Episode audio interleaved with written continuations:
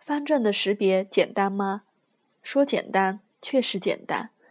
方正大多有客观指证，可以见，可以摸，可以拿到个人面前来分辨。但说不简单，确实非常复杂和困难。难在哪儿？难在方正与病相关，还与人相关。同一方，病不同，方正有差异；人不同，方正也有差异。所以在临床千变万化的病人面前，要确定方正也是相当的不容易。也就是说，方正的识别大多需要在具体的病人身上才能确定。